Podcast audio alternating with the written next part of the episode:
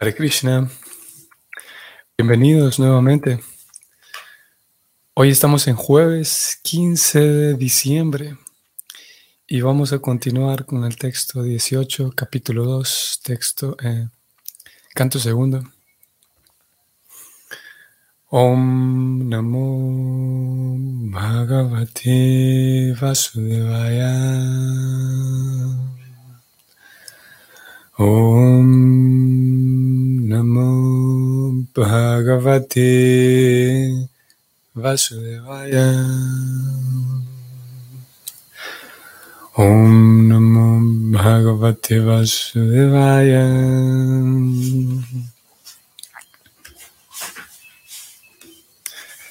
Param Padam Vaishnavam Mamanantitat Jangneti Nitetyatat Utsi Shrikshavam Vishriya Dauratmyam Ananya Sauhridam Hridopa Guhyardra Padam Pade Padem.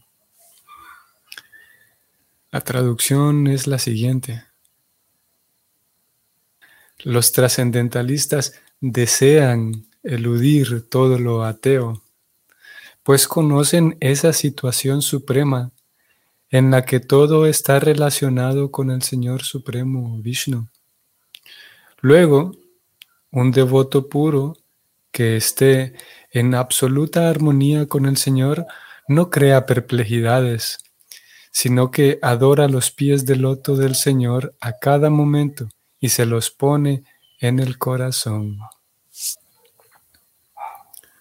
Ok, una descripción de los trascendentalistas.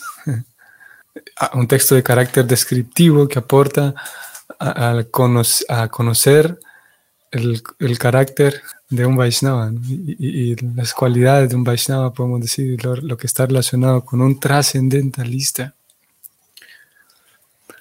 Cuando leí este verso aquí en sánscrito, en esta transliteración, me llamó la atención el hecho de que aquí se habla de Vaishnavam. Aquí la palabra aparece como Vaishnavam. Hay muy pocas ocasiones en donde se, usa este, este adjetivo como Vaishnava. En tantas ocasiones, por ejemplo, Krishna habla de Bhakta, Mad Bhakta, se refiere a mis devotos y de tantas maneras diferentes, Krishna utiliza diferentes palabras para referirse a, las personas que están dedicados a él. Pero en este caso aparece esta palabra, Vaishnava, y realmente llamó mi atención. Vamos a ver cómo se traduce aquí en la traducción de cada palabra, Vaishnava, se traduce como en relación con la personalidad de Dios. Es curioso porque no se traduce, Vaishnava no se traduce aquí como un devoto de la personalidad de Dios, sino que podemos, al menos partiendo de, haciendo una conjetura y una, sí, pensando un poco en relación a cómo está traducida esta palabra aquí hoy, podríamos decir que, que todas las cosas relacionadas con la personalidad de Dios, todas las cosas pueden considerarse Vaishnavas, todas las cosas, porque todas las cosas relacionadas con Vishnu, justamente lo leímos ayer, cualquier cosa relacionada con Vishnu, ya sea él mismo, su nombre, su morada eterna, aquí entra también su séquito, o sea, todas las almas que lo acompañan en el mundo espiritual, todas esas cosas relacionadas con Vishnu, por ser eh, igualmente potentes que Vishnu, son llamados Vaishnavas. Esa no es una definición universal del concepto de Vaishnava, solamente estamos tratando de, comprenderlo en, el marco de este verso. Y si continuamos viendo aquí, encontramos esta palabra, Sauhrida, Sauhrida, que aquellos Vaishnavas de buena fe abandonan todo aquello que, está sin Dios. Estoy subrayando aquí para quienes están observando. En el verso se tradujo que los trascendentalistas eluden todo lo ateo. Cuando hablamos de ateísmo, generalmente lo relacionamos con una persona que se declara atea. Hasta que una persona se declara atea, entonces decimos, él es ateo.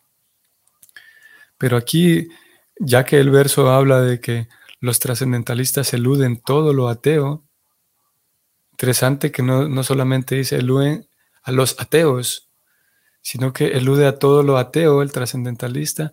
O sea, en otras palabras, diciéndolo de otra manera, estoy viéndolo aquí en la pantalla y lo subrayo, el trascendentalista elude todo aquello que sea sin Dios, todo lo que esté sin Dios. Por ejemplo, toda la recreación, eh, porque necesitamos recrearnos. El trascendentalista entonces eludirá y todo lo que sea sin Dios, toda la recreación que sea sin Dios, y lo mismo al revés, buscará una recreación eh, con Dios o que, esté vinculada con Él. Y así todo, a pesar de todo estar vinculado con el Señor Supremo, habrá, por ejemplo, lugares que eh, eh, de manera directa y de manera declarada intentan separar a Dios, podemos decir. Si bien es verdad, nadie puede escapar de Dios bajo la visión que hemos venido estudiando estos últimos días, sin duda que al mismo tiempo habrá actividades que son nocivas, que definitivamente están destinadas o que van encaminadas a apartar a la persona de Dios. Porque podríamos decir, bueno, todas las actividades están en Dios y todo es Dios, bajo el concepto que hemos venido leyendo, entonces Puedo matar a un animal para comérmelo, por ejemplo. Y esa sería una actividad directa que los trascendentalistas evitan, eluden. Y así vamos a encontrar diferentes lugares que son nocivos, diferentes actividades, diferentes personas, incluso diferentes ideas, diferentes libros, en fin. El trascendentalista sabe eludir eso y no cae en la falsa trampa de decir todos somos uno, así que cualquier cosa que haga está bien, solamente tengo que hacerla de buen corazón.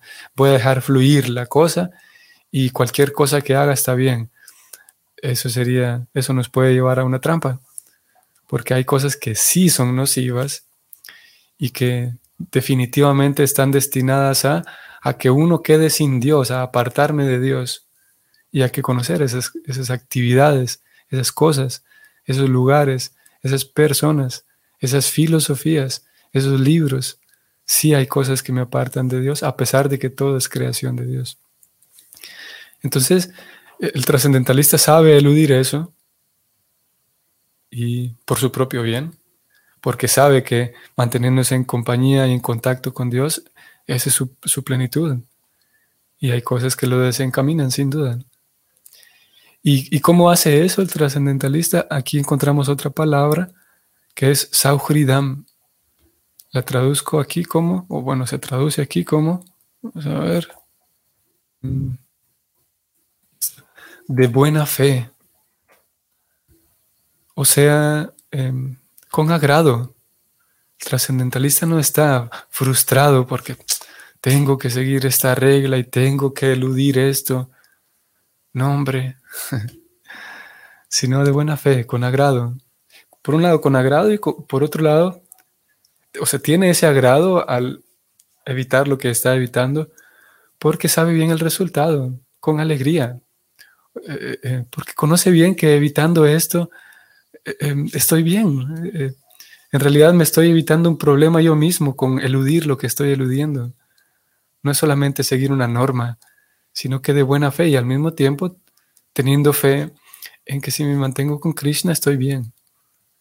Así que no es un, no es un camino amargo el del, el del devoto, el del Vaishnava.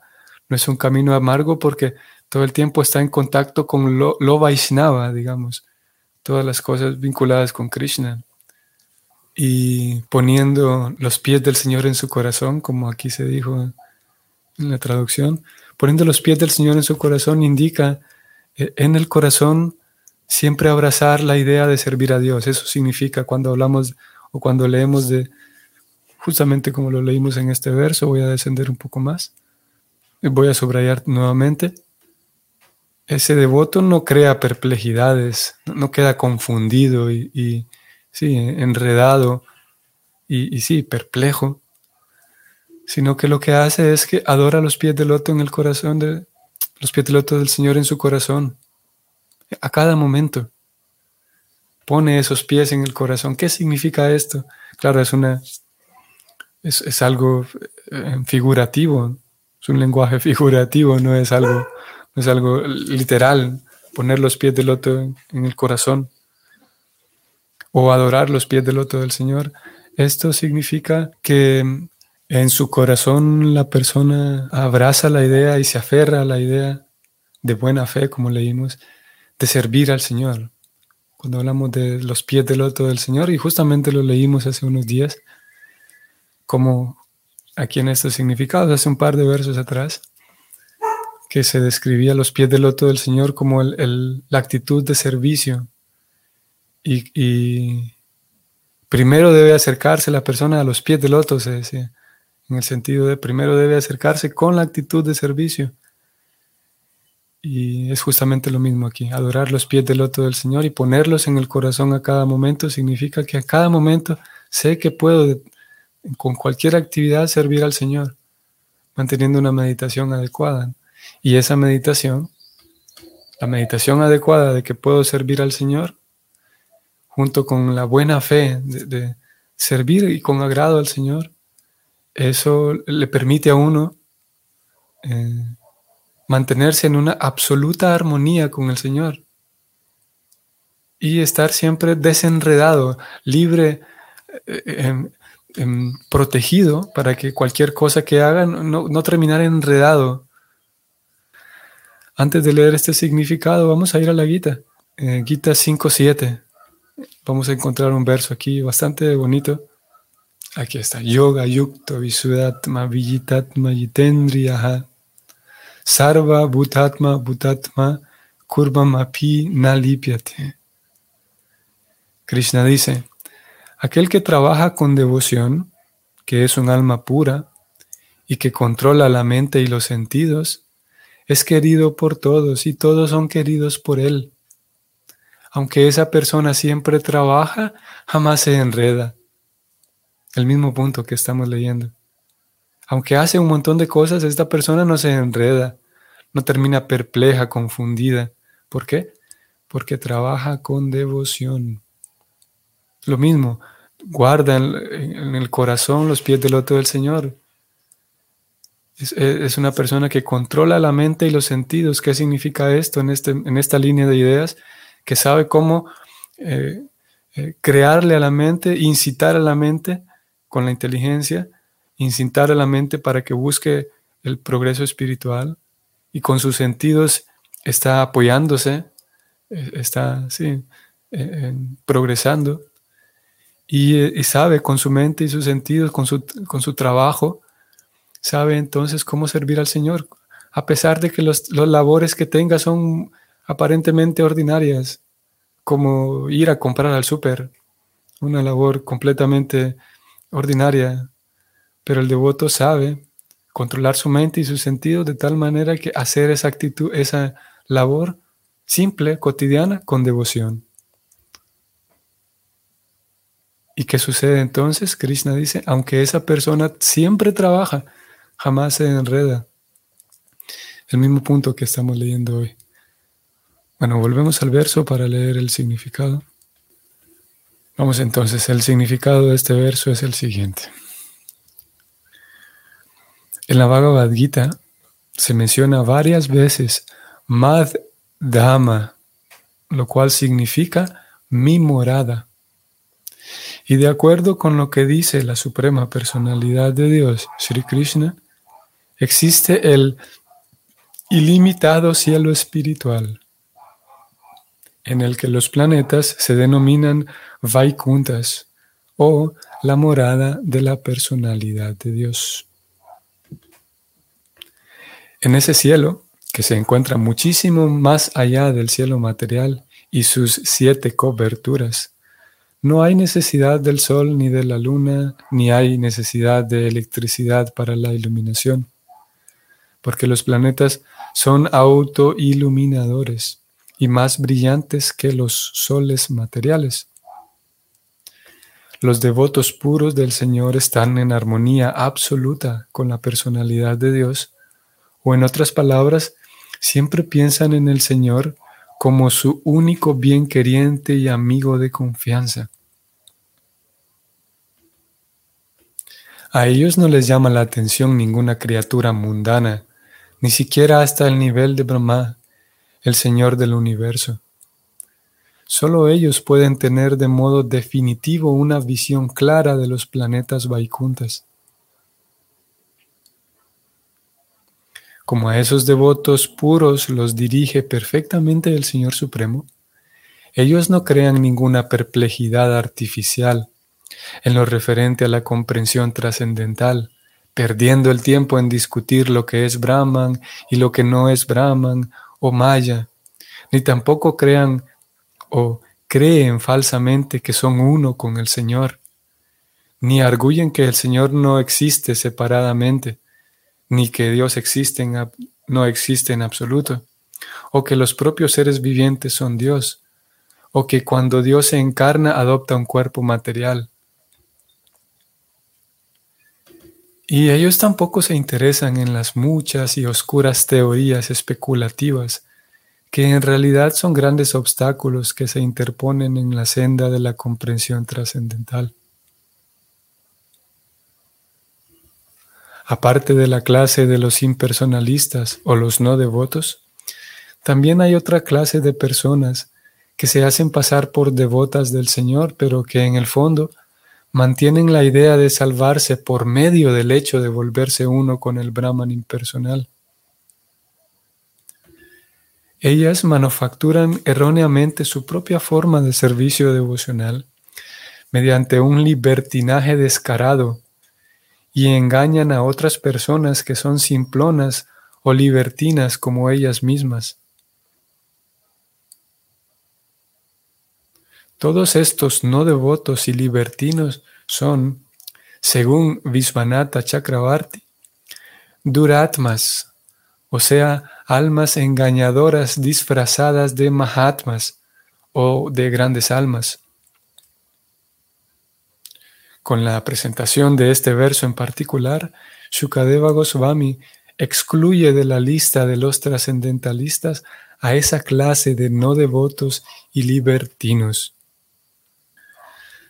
De modo que los planetas Vaikuntas son en efecto los lugares residenciales supremos denominados Param Padam. Param Padam. El Brahmayoti, el Brahmayoti impersonal, también se denomina el Param Padam por su condición de ser los rayos de los planetas Vaikuntas tal como los rayos solares son los rayos del sol. En la Bhagavad Gita 14.27 se dice claramente que el Brahman Yoti impersonal descansa en la persona del Señor.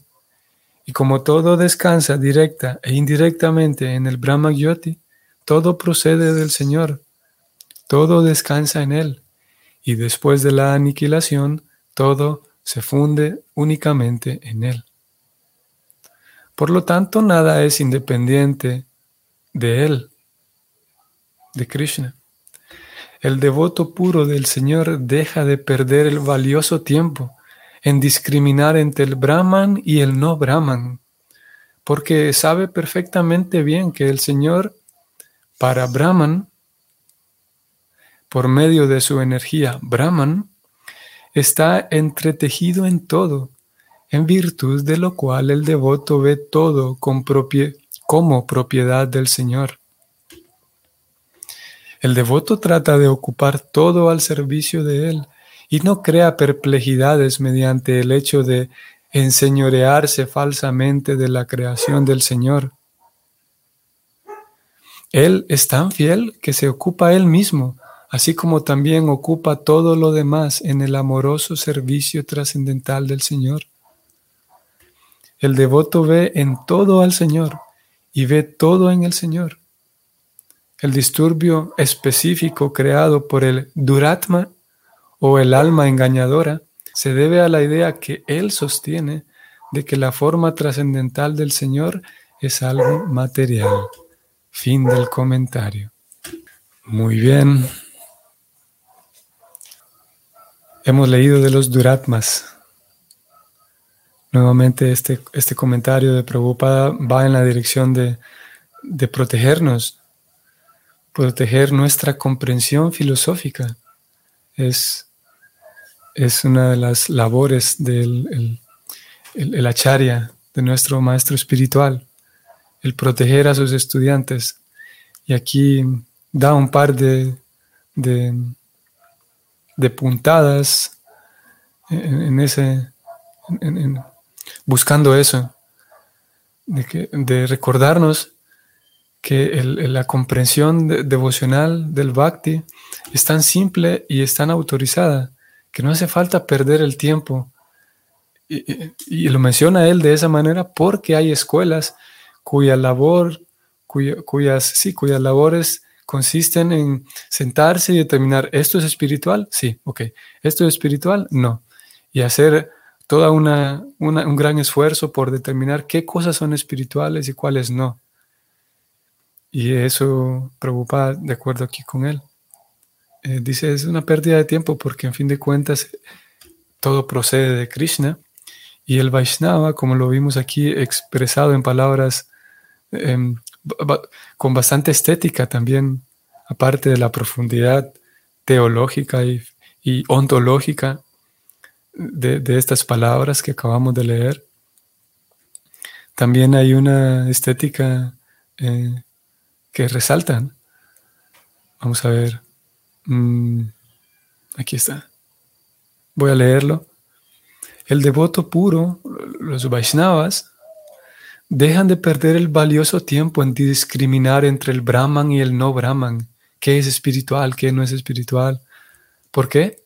Porque ellos saben perfectamente bien que el Señor, por medio de su energía, está entretejido en todo, en virtud de lo cual esos devotos ven todo como propiedad del Señor.